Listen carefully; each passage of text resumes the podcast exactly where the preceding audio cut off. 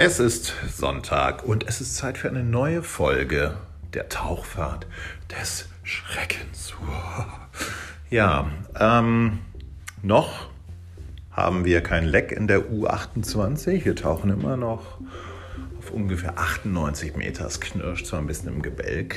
Äh, Besatzung verliert langsam die Nerven, aber insgesamt ist es alles doch noch überraschend sonntäglich. Ne?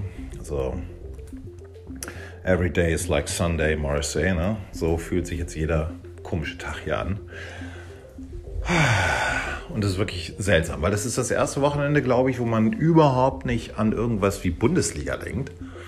Ne? Also ist völlig weit weg, eigentlich total illusorisch, überhaupt an irgendwelche Bundesligaspiele äh, zu denken oder mal bei Sport 1 reinzugucken, mal zu gucken, was sind die neuesten Transfergerüchte. Ne? Alles Tünnef weil man ja nicht weiß, ob von den 18 bis 36 äh, Vereinen erste, zweite Liga überhaupt in 18 bis 36 Wochen überhaupt noch äh, einer existiert. Also Bayern München ist sicherlich unzerstörbar. Da muss man erst ein Proton-Torpedo in diesen äh, Belüftungsschacht des Todessterns reinballern, damit das Ding explodiert.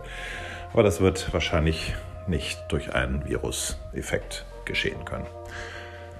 Ja, also ich habe gehört, dass tatsächlich äh, Bundesliga-Profis jetzt anfangen mit FIFA 20 rumzudaddeln und sich gegenseitig äh, zu challengen, so aus ihren äh, Armani-Wohnzimmern heraus. Und das wäre eigentlich ganz geil. Ne? Man würde sagen, okay Leute, ne, ihr spielt eh nur Pläse.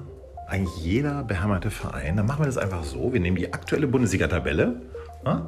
und aus eurem Kreis, ne, man darf niemanden nachnominieren, sucht ihr die besten FIFA 20 Spieler raus und die zocken einfach alle fehlenden Spieltage an der Pläse nach. Das übertragen wir live. Ne? Dann gibt es auch ein paar Einnahmen, ne? wahrscheinlich sogar nicht wenige, nicht wenige.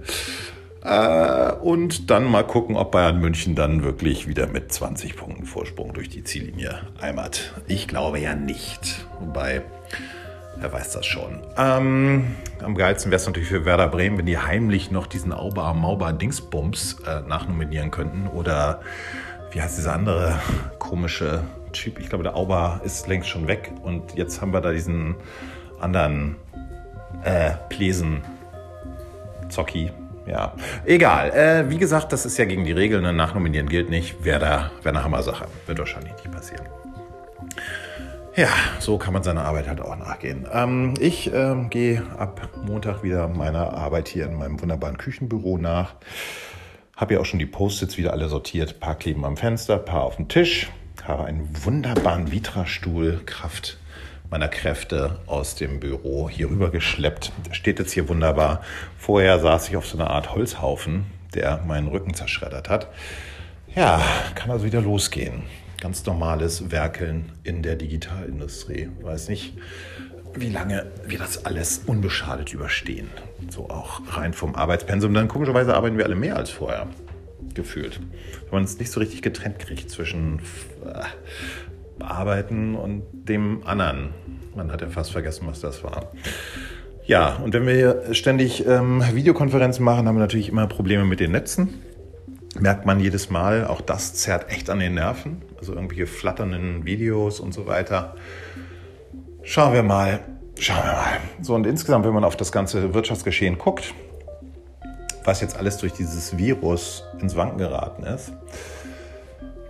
Genau, da stellt sich natürlich die wunderbare Frage nach Digitalisierung machen wir jetzt alles digital. Ja, die deutsche Wirtschaft war zu doof, wie geil. In sechs Monaten kommen die alle und rennen den ganzen Digitalagenturen die Bude ein und dann machen wir das alles mal neu und so weiter. Ich glaube aber, da hört es nicht auf. Ne? Also einfach nur irgendwelche komischen Digitalprozesse jetzt nachzuziehen und hier ein digitales Pflaster drauf und da, das wird es nicht sein, sondern es stellt sich die Grundsatzfrage nach der Maslow'schen Bedürfnispyramide, die wir alle kennen. Ne? Die untersten Ebenen, Sicherheit, nicht totgeschossen werden, das Dach ist dicht, man hat eine Wohnung und so weiter, Versorgung, Versorgung, Sicherheit.